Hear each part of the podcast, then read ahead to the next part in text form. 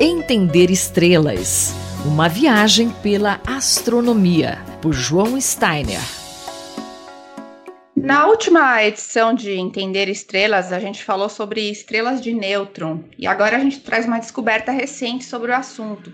Usando dados do radiotelescópio ALMA, que fica no Chile, astrônomos encontraram evidências convincentes de que a supernova chamada de 1987A ainda abriga uma estrela de nêutrons. Novas imagens de altíssima resolução revelaram uma bolha quente escondida no núcleo dessa supernova.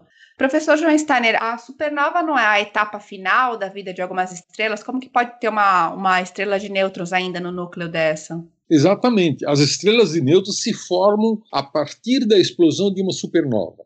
Aquele núcleo da estrela que explodiu colapsa e se transforma numa estrela de nêutrons.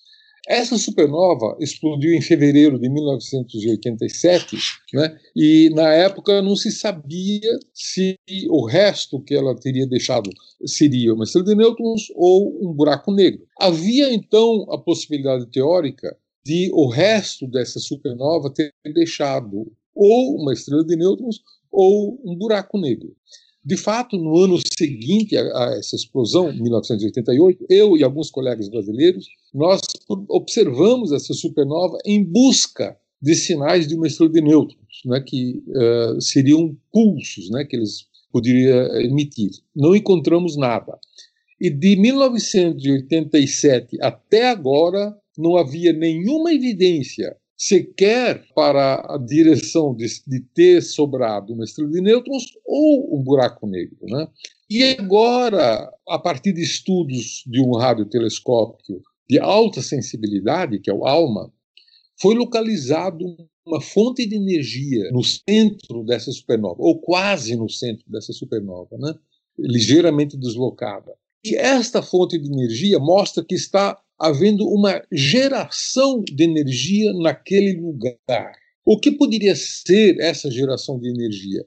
É exatamente a rotação da estrela de nêutrons que se formou em alta velocidade e com grande energia cinética, portanto, e que joga partículas relativísticas no seu ambiente, né, aquecendo esse meio ambiente. Né?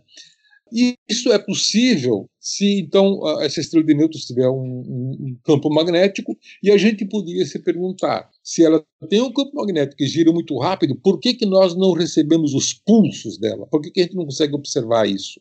E a resposta é muito simples.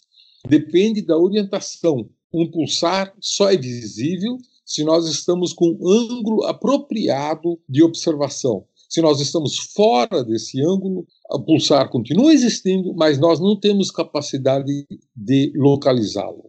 E essa descoberta com o telescópio ALMA, com o radiotelescópio ALMA, gerou até um, uma imagem, né? Uma imagem interessante, assim, que até a gente vai, vai deixar no, no site para quem quiser conferir depois. O que, que, que essa imagem mostra exatamente?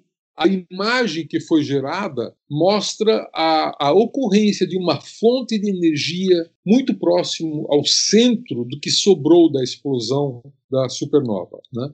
Esta fonte de energia lá no centro não tem outra explicação a, a não ser de uma estrela de nêutrons, porque se fosse um buraco negro, não estaria gerando energia nesse momento. Né? E, e, e qualquer outra outro gás na, nessa vizinhança já foi expulso. Então não há nenhuma outra fonte de energia conhecida, a não ser uma estrela de nêutrons em rotação. Isso sim poderia explicar a fonte de, dessa energia que está sendo observada. Professor João Steiner, colunista da Rádio USP, conversou comigo, Luísa Caires. Entender estrelas. Uma viagem pela astronomia, João Steiner.